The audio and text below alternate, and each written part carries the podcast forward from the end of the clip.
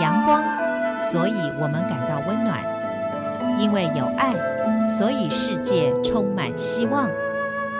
十分暖心文，传递善美乐，让爱无所不在。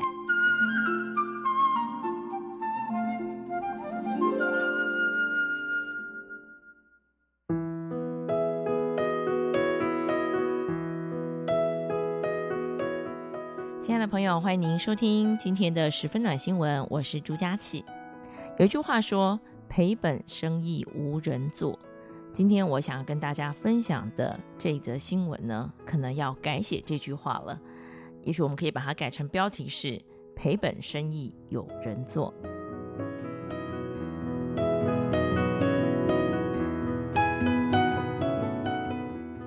宜兰独有的喜互惠生鲜超市，在宜兰县八个乡镇市总共有十八家分店，但是呢，偏远地区仍然是没有分店的。今年起，业者用货车载着民生用品上山下海，开启了行动超市。服务地区包括了宜兰最北端的头城，还有大里渔港、大同乡泰雅部落等地。不少民众大呼方便。这个行动超市呢，不但价格跟一般店面一样，而且还能开发票。业者说啊，行动超市的邮费加上人事成本，一天大概要五千块。就算是卖完整车的东西，这个净利啊，也不到五千元。这个举动呢，单纯是为了服务乡亲，当然还会继续的做这样子的赔本生意。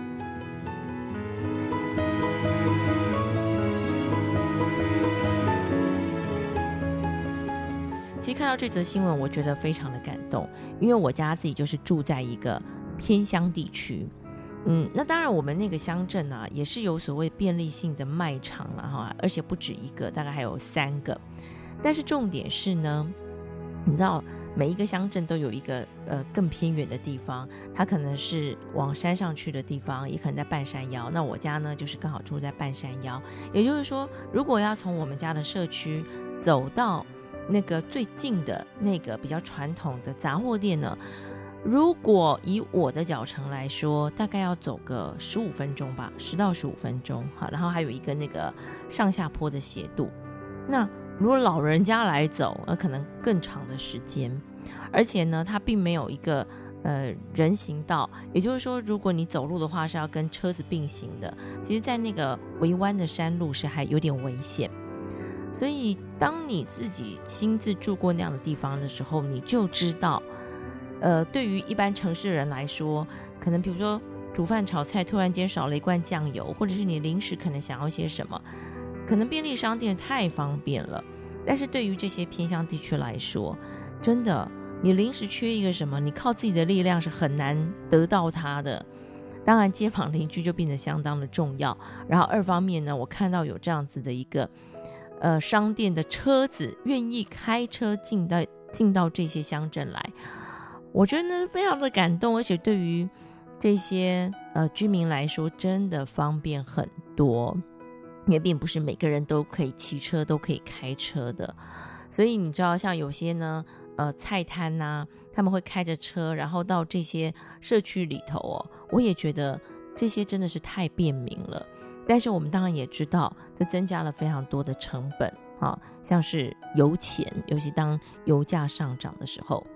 所以，为什么他们还愿意做这些事？所以让人感动的就是这样喽。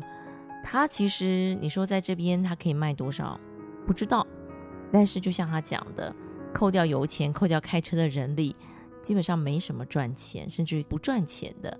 我觉得一个商业的组织愿意这么做，真的是让人觉得非常的温暖。前阵子我访问过台北市的一个里长，那么他被媒体封为地表最强的里长，他叫方和生。他在他们的里做了非常非常多的事情，做到呢连大卖场都支持他。他做什么事？他一开始是帮这个弱势的或者是说老人家送餐，送餐送一送之后，他发现到说，哎，其实我们可以来做共餐，而且共餐呢，其实我听过，呃，这个很多的社区都有讲到说，共餐比送餐还要好。因为呢，送餐虽然它也可以探视，对不对？但是共餐其实它可以增加老人家或者是这些弱势族群，他们可以有机会出来跟人交流。而且呢，他说人生呢，其实健康还有一个很重要的关键，不只是保持身体健康，还有心理健康。那跟人交流是一个很关键的重点。有些老人家可能因为身体不好，行动不便，他就开始把自己关在家里头。其实关久了，对于心理的健康是非常不好的。所以他们就觉得，哎，共餐的这个想法非常好。大家时间到了，就出来一起吃午餐。然后呢，在这个过程当中呢，当然社工可以观察，哎，有谁没有来？为什么没有来？是不是身体不舒服啊？那就要去关心一下。那出来的人呢，就可以互相的交流，甚至于呢，他们也可以帮忙，呃，收拾碗筷啊，清理碗筷啊。其实适当的让老人家来做一些家事，其实也是对他们是好的哦。好，那这个里长呢，他就从送餐到供餐，到后来他觉得说，哎，其实哦，像他们在做供餐的时候，也有很多的那个蔬菜水果，它可能来自于一些。人的捐赠，那这些捐赠呢，它可能是架上不能再卖的东西，啊、可能被被标示是过期，或者是它就是卖相不好，长得比较难看啊，或者是有去撞到啊，有些伤。可是你说这些东西能不能吃？它还是能吃的，但是因为它卖相不好，它可能就会被卖场丢掉，所以他就开始去想说，那我们可能来募集这些所谓的集齐品，或者是卖相不好的这些蔬菜水果，然后。我拿来再运用，那我一样啊，我可以煮出非常好吃的料理啊。甚至于你知道，有些卖相不好的蔬菜水果，它有可能是过熟，但过熟它有时候煮起来是特别好吃的。好，所以呢，他就开始去呃找，是不是有人可以来支持这件事情？结果台湾有一家大卖场，法商的大卖场就支持了这件事，所以他的蔬菜水果用不完，你知道吗？好，然后呢，他们还呃非常好，他们就是下午三点就处理了这些集齐品，然后就呃让那个里长那边的人可以来收，收完之后，哎，立刻做成餐点，所以他们已经不只是在供餐这个部分了，他们还成立了一个续食餐厅。那么这个续食餐厅，它是让一般人来吃的。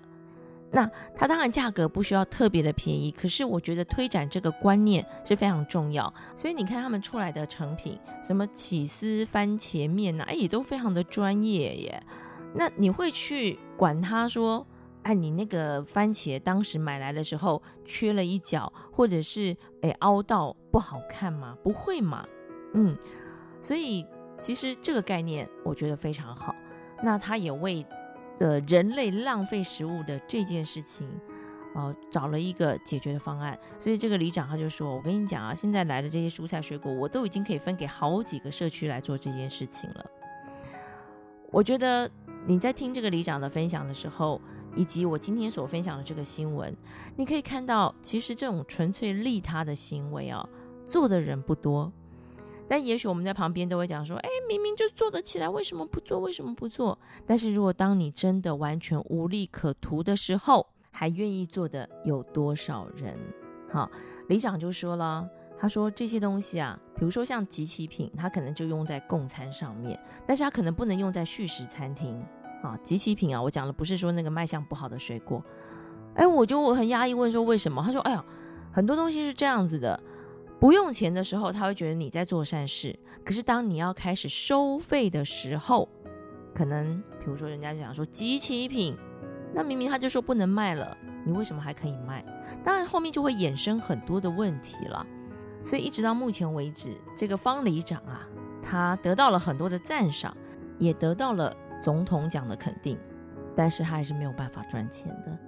所以在无利可图，然后利他的这个观念之下。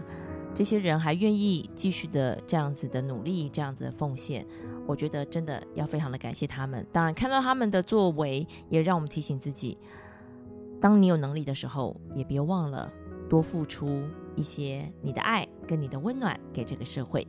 这是今天跟大家所分享的新闻，我们下个礼拜空中再见喽。